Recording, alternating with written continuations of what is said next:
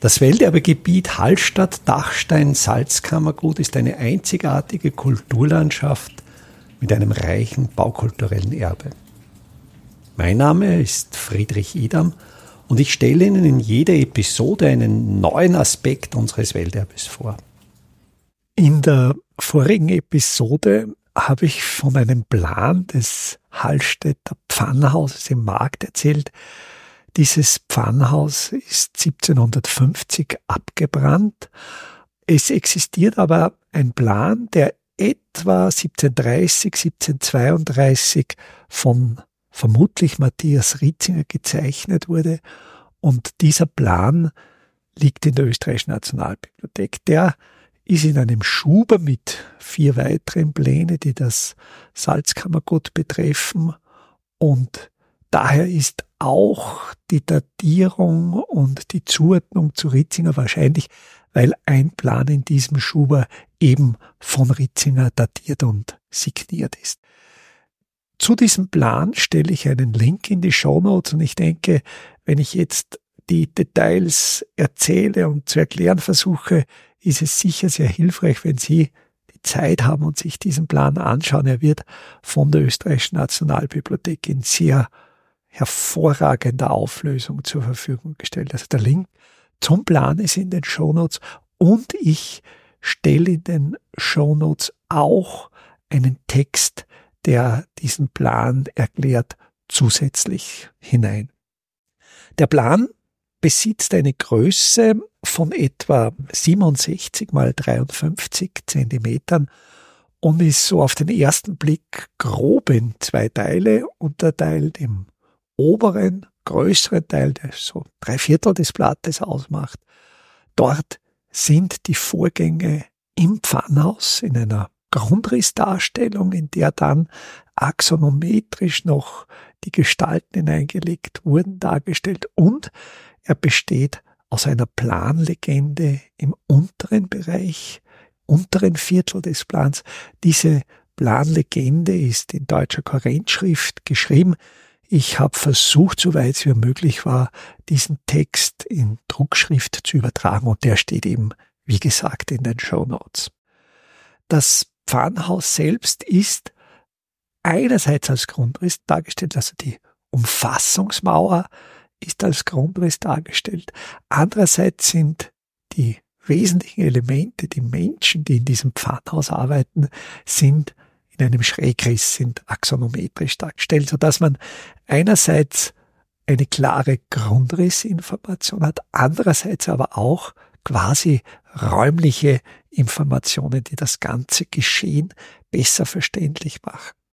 Als zusätzliche technische Information gibt es in der oberen rechten Ecke des Plans einen Kompass und mit Hilfe dieses Kompass ist es natürlich möglich, das Gebäude im jetzt rezenten Ortsgefüge von seiner Richtung her einzuordnen. Es stand etwa im Bereich des heutigen Museumsgartens, vielleicht ein bisschen weiter südlich, bis zum eben sogenannten Pfannhaus Bühel und mit Hilfe des Kompass lässt sich die Richtung bestimmen und zusätzlich, ich denke, das ist auch ein sehr interessantes Detail, es ändert sich das Magnetfeld der Erde laufend. Das hängt zusammen mit den Prozessen im Erdkern. Im Erdkern sind ja unvorstellbar große Mengen flüssigen Eisens, die dort zirkulieren.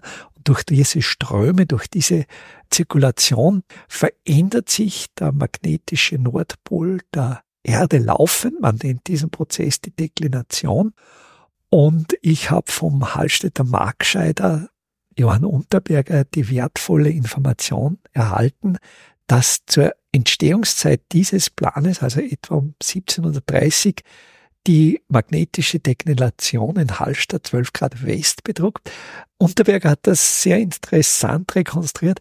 Es gibt ja sehr viel alte Vermessungspläne des Bergbaus, die jeweils auch natürlich mit einer Richtung angegeben sind. Und er hat dann diese historischen Pläne mit realen Befunden, also was von diesen alten Grubengebäuden noch als reale Reste vorhanden ist, die hat er in aktuelle Pläne eingemessen, eingetragen und die heutige Deklination mit der damaligen verglichen, so dass man eben speziell über Hallstatt bis ins 16. Jahrhundert sehr genaue Informationen hat, wie hier lokal die Nordrichtung von der, also die magnetische Nordrichtung von der geografischen Nordrichtung abgewichen ist.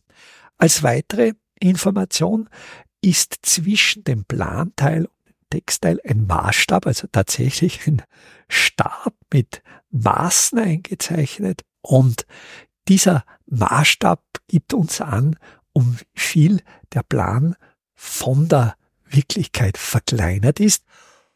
In dem Fall finden wir hier die Information, dass ein Zoll einem Klafter entspricht. Es geht hier um den Kammergutsklafter. Der Kammergutsklafter entspricht knapp unter einem Meter achtzig nach heutigem Maß. Also, und auf diesen Klafter gingen sechs Schuh auf das Schuh wiederum 12 Zoll und 6 mal 12 ist 72, so dass sich ein Maßstab 1 zu 72 ergibt und der ist ja sehr genau und da sind eben auch schon sehr genaue Informationen in diesen Plan hineingepackt. Der zentrale Teil dieses Plans ist natürlich die Pfanne, die hier, man kann natürlich das dann auch sehr gut umrechnen, über 200 Quadratmeter misst und um diese Pfanne herum da sind die Personen dargestellt, welche die Auspeerarbeit verrichten. Vielleicht noch grob zur Einteilung. Die Pfanne selbst, das ist der weiße Bereich, der zentral den Plan bestimmt. Um diese Pfanne ist eine hölzerne Bühne.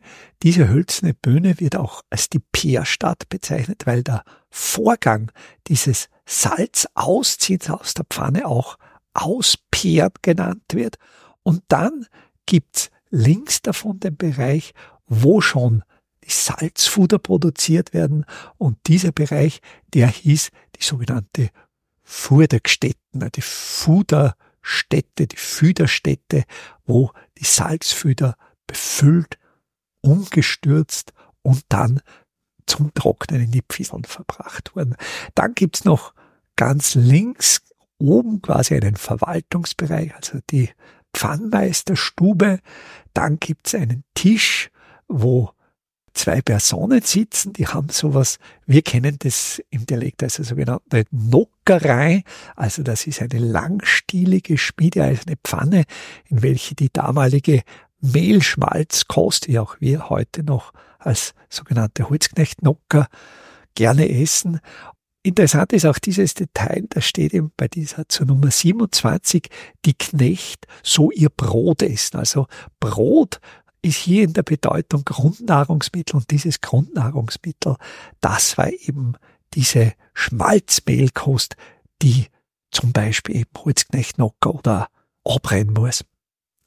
Dann folgen Lagerräume, eine Kernkammer, das ist mit relativ schwer lesbar 20 nummeriert. Hier liegen so zerbrochene Salzstücke, dann ein Schubkarren und ein Mäzen, ein Tragmäzen. Dieser Kern, das ist der sogenannte Pfannkern. Das ist ein Abfallprodukt, was sich an der Salzpfanne angelagert hat, im Verdunstungsprozess oft sehr gipshaltig. Kern ist ja im Bergbau dieses kristalline Salz und dieses harte Salz, das im Siedeprozess an der Pfanne entsteht, das ist dann der sogenannte Pfannkern, der wurde hier eingelagert. Links unten dann ein Salzmagazin, wo schon die getrockneten Fuder drin sind. Das heißt, die kamen nicht direkt von der Pfanne in dieses Magazin, daher auch keine direkte Verbindungstür, sondern die Fuder, das sieht man jetzt links oben, die wurden über den Fudergraben aus dem Pfannhaus hinausgetragen, dann in die Pfieseln gebracht. Die Pfieseln, das waren Dörrkammern, wo das Salz getrocknet wurde. Und erst dann kam das getrocknete Salz, diese Salzfuder, diese kegelstumpfförmigen Fuder. Man sieht ja hier sehr schön, wie die formschlüssig ineinander gelagert wurden, um eben möglichst platzsparend hier gelagert werden zu können. Und auch ein sehr interessantes Detail, drei Personen, die auf matratzenartigen Schlafsäcken liegen, da, die sind auch tatsächlich beschriftet als die Liegstatt, die Liegestatt der Knechte. Das heißt, im Pfannhaus wurde ja die Woche über ein Vier-Schicht-Betrieb gefahren, also vier Schichten zu jeweils sechs Stunden und das ging die ganze Woche durch und die Knechte, die Pfannhausarbeiter, die schliefen dann direkt im Pfannhaus. Dann am rechten unteren Rand der ganze Holzbereich. Da, ich habe es in der vorigen Folge berichtet, es wurden zu, zur Blütezeit des Pfannhauses bis zu 300 Raummeter täglich verfeuert. Vielleicht hier in den 1730 Jahren waren es unter Anführungszeichen vielleicht nur noch 150, 200 Raummeter, aber doch unglaubliche Holzmengen, die hier verfeuert wurden. Hier links unten mittig stehend diese sogenannten, die hießen Treilinge, diese klafterlangen, also 180 Zentimeter langen Hölzer und die wurden von Personen, die mit der Nummer 46 bezeichnet sind, die sogenannten Ofenschürer, wurden die in ständig nachgelegt, ständig nachgefeuert. Und die Personen, welche dann vom Seeufer her das Holz Richtung Pfanne brachten, das waren die sogenannten Panknecht. Pan, ich vermute, und man sieht es auch ein bisschen an diesen Brettern, dass man hier eine Bahn aus Brettern angerichtet hat, um eben nicht durch den Morast gehen zu können. Also solche Bahnen, wo auch zum Beispiel Vorläufermodelle der Scheibtruhen, die sogenannten Radlböcke, also die waren noch bis in die 1930er, 40er Jahre üblich, weil eben auch die Räder dieser Kahn ja keine Gummireifen waren, sondern eisenbeschlagene Holzräder, die sonst leicht einsinken würden. Es gibt diese Bezeichnung auch im Ortsteil Lahn, dort wo jetzt die Werkstätte und der Verkaufsraum der Hallstatt Keramik untergebracht ist. Das ist die sogenannte Panstuben, weil beim Pfannhaus Lahn natürlich genauso ein Holzaufsatz und genauso, zumindest bis Einführung der Kohlefeuerung, von den Panknechten hier das Holz zur Pfanne gebracht wurde und hier eben auch noch dieses alte Wort der Panstube im rechten unteren Eck. Sehr interessant, das sogenannte Lichtholz. Hier ist ein Knecht, der dann das Holz in sehr feine Späne spaltet und das Lichtholz diente tatsächlich zur Beleuchtung des Pfannhauses. Also wir sehen etwa im, im Bereich in der, in der Mitte dieser Furtgestötte links oben, da sehen wir einen offenen Herd, wo ein Feuer brennt und das Pfannhaus wurde durch, durch offen brennendes Feuer beleuchtet.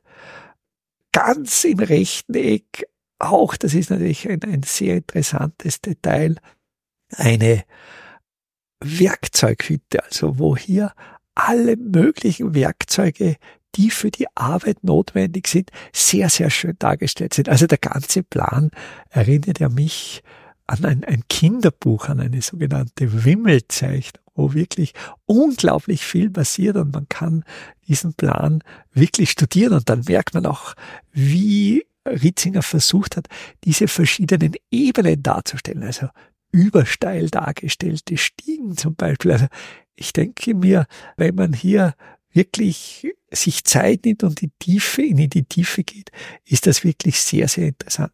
Übrigens, umgebend die Pfanne sind vier graue Punkte, und die sind mit der Nummer 13 bezeichnet. Das sind diese sogenannten Außensäulen. Ich habe in der vorigen Folge darüber gesprochen. Das sind diese Stützen, wo dann die Hängekonstruktion, diese Außenkonstruktion, dieses Gestell, von dem dann die Pfanne abgehängt wurde, aufgestützt waren. Die Prozesse in der Pfanne, also die Pfanne wurde befeuert, die Sohle, die wird übrigens im oberen Bildrand durch ein Schöpfrad in eine Rinde geschöpft, rinnt dann durch diese Rinde in die Pfanne und die wurde erhitzt, zum Sieg gebracht, der Wasseranteil der Sohle verdampfte und das Salz kristallisierte an der Oberfläche. Und dann war eine spezielle Reihe von Personen damit beschäftigt, mit Hilfe sogenannter hölzerner Krücken, das waren Bretter an einem langen Holzstiel, dieses sich kristallisierende Salz an den Pfannenrand, den sogenannten Branft, heranzuziehen. Und die hatten spezielle Berufsbezeichnungen, die hatten ganz bestimmte Arbeitsfelder und das ist natürlich eine versunkene Zeit.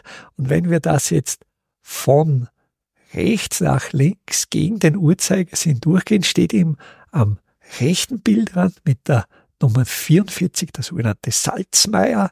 Meier immer im Sinn von Major, Majorat, also er, der Oberste, der Chef dieser Bergerpartie. Dann entgegen den Uhrzeigersinn um die Pfanne mit der Nummer 40, der sogenannte Vieringer, wo ich auch nicht mehr weiß, woher diese Bezeichnung kommt. Folgend 43 der Zuzieher, das erklärt sich von selbst. 42 ein Helfer, welcher das zugezogene Salz über den Pfannenrand heraushebt. Mit der Nummer 41 ein Überzieher, der schon das Salz über die Peerstadt Richtung Furtgstetten transportiert und mit der Nummer 39 der Oberpeerer, da weiß ich jetzt auch nicht, wer da in seiner Position höher gestellt war, der Oberpeerer oder der Salzmeier. In der Furtgstetten, Fudergestötte geht's weiter, also Fuder, da sehen wir unterhalb der Nummer 21 Bärstadt Furtgstetten sehen wir leere konische Holzgefäße. Holz natürlich aus dem Grund, weil es gegenüber Salz unempfindlich war. Und in diese konischen Holzgebinde wurde das Salz eingestampft, eingestoßen. Das macht die Person, die mit der Nummer 47 bezeichnet wird, der sogenannte Stosser, der stampft jetzt diesen Salzbrei in diese Fuderformen hinein und die werden dann von weiteren Personen wieder, die trocknen ein wenig, werden dann wieder aus der Form gestürzt, sie stehen dann verkehrter, daher auch die konische Form, die Kegelstumpfform, dass die wieder leicht aus der Form herausgehen. Dann gibt's mit der Nummer 48 den sogenannten Fuderflicker, also der flickt beschädigte Fuder mit Salzbrei aus. Dann werden die Fuder von einer großen Personengruppe, die mit der Nummer 50 beschrieben ist, von den sogenannten Fuderfassern wegtransportiert, weggehoben, wegtransportiert und, wie ich schon eingangs erwähnt habe, diese Trockenkammern, diese Pfieseln gebracht. Ein Helfer in diesem Bereich ist auch der sogenannte Fuderknecht. Am oberen Bildrand auch noch mit der Nummer 29 ein sogenannter Brunnen. Das war ein Süßwasserbehälter, wo man alle mehr oder weniger mit Salz kontaminierten Arbeitsgeräte hier wieder abspülen konnte, weil natürlich dieser ständige Salzkontakt mit der Haut der Arbeiter sicher sehr, sehr unangenehm war. Der Plan hat noch eine weitere Besonderheit. Und das habe ich schon bei einigen dieser Pläne aus dem 18. Jahrhundert gefunden. Der ist mehrteilig. Das heißt, diese weiße Fläche der Pfanne ist ein eigenes Blatt Papier, das man vom eigentlichen Plan hochklappen kann, so dass man die Ebene unter der Pfannenoberfläche sieht. Hier sind die sogenannten Pfannsteher dargestellt. Also da sind einerseits mit Rot Ziegel Pfannsteher dargestellt. Es heißt, die Pfannsteherziegel sind mit roten Zinnober verzeichnet und befinden sich an der Zahl 293, während die weißen Steinsteher nur noch 17 sind. Über diesen Umstand der Änderung der, der sogenannten Pfannsteher und der Funktion der Pfannsteher, darüber habe ich auch schon in der vergangenen Episode berichtet. Ich bin jetzt, und ich glaube, Sie haben es ja auch gehört, wirklich begeistert von diesem wirklich fantastischen Zeitdokument, das uns die Arbeit im Pfannhaus mit Berufen, mit Berufsbezeichnungen, die natürlich schon längst vergessen sind, wieder lebendig wird. Und das macht's für mich so spannend und so interessant, wenn man dort gräbt, wo man steht, wenn man sich mit der Lokalgeschichte auseinandersetzt. Welterbe Hallstatt erscheint alle 14 Tage neu.